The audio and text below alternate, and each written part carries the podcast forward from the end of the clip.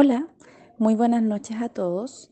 Eh, les voy a explicar qué sucede con los niños cuando están tomando inulina o cuando están en el protocolo o tienen una ronda de rifaximina. Y sucede que las deposiciones o la caca, como es comúnmente conocida, tiene mal olor, los niños eruptan frecuentemente, em, hay gases, hay distensión abdominal. Vamos a ver de qué se trata eso.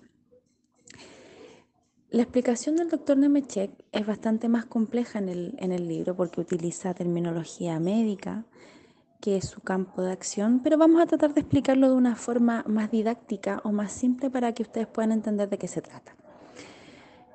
Si partimos de la base que estamos tratando los niños que tienen SIBO y que tienen además por el daño del sistema autónomo, del sistema nervioso autónomo, tienen un intestino que no está funcionando correctamente.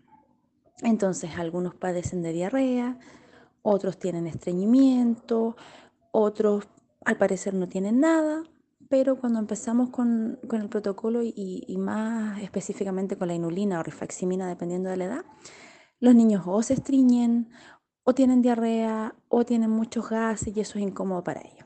¿Qué sucede? Sucede que nosotros estamos trabajando con esta parte del protocolo en el intestino. Los niños tienen una mezcla de bacterias en el intestino delgado, que es la área que nosotros tratamos. Tienen una mezcla. El doctor llama las aves y los peces. Las aves y los peces están conviviendo en el mismo hábitat. Entonces nosotros al introducir inulina, estamos fertilizando, por así decirlo, dándole alimento o propiciando para que se desarrollen mejor las aves, que son las que vienen en el intestino delgado. Arriba aves, intestino grueso, abajo peces. Los peces subieron y se nos logró, se nos generó un desequilibrio tremendo. Entonces, fertilizamos a las bacterias buenas, les enriquecemos el intestino delgado, pero sucede que las malas empiezan a quedarse sin alimento, empiezan, por así decirlo, a morir. Entonces, ¿qué pasa aquí? O se devuelven a su lugar, mueren, lo que sea que pase allá adentro. Entonces, ¿qué sucede? Ustedes se han fijado que cuando dejan una bolsa con basura o con material orgánico, si la dejan uno o dos días, esto empieza a emitir gases, mal olor. Entonces, ¿qué sucede? Los niños de alguna forma tienen que eliminar eso. Entonces, notamos popó, como le digan a ustedes, de un olor fétido, asqueroso, los niños eruptan, eh, los niños tienen muchos gases, a veces algunos inclusive tienen cólicos porque sus cuerpecitos están tratando de eliminar eso y si a eso le sumamos que el sistema autónomo no funciona de manera correcta, entonces el intestino no puede moverse para eliminar eso tan rápido. Estas molestias son ocasionales, se resuelven en un periodo determinado de tiempo, pero es parte del proceso de reequilibrio que tratemos de, de ayudarles en eso. Entonces, ¿cómo podemos ayudar? Si estamos comenzando con inulina, digo, lo mejor es que la den en la mañana, al inicio por lo menos, porque claro, está, están todos estos gases aquí, todas estas bacterias medio muriéndose. Entonces, ¿qué pasa? El niño se mueve durante el día, salta, juega, va a la guardería o está en casa, entonces él se mueve y es mucho más fácil que elimine esos gases.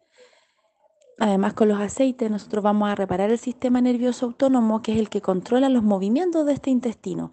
El intestino es una larga tubería y esta tubería está dañada en algunas partes. Entonces eso pasa. No se asusten, no piensen que la inulina les está haciendo daño, no piensen que la inulina les causa el estreñimiento, porque no es así. Los niños están dañados en su sistema autónomo. Entonces, el cerebro manda señales equivocadas.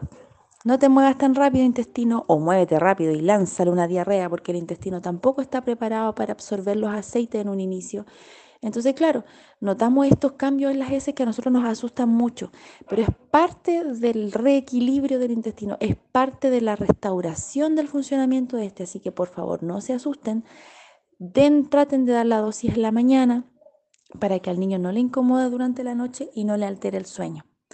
Disculpen si me extendí un poco, pero traté de, hacerlo de la forma más didáctica posible para que ustedes comprendan y el conocimiento sea de mayor acceso a todos. Si tienen estreñimiento, en la lámina de constipación el doctor indica cuáles son las cosas que debemos usar. Apóyense con alimentos naturales, con ciruela.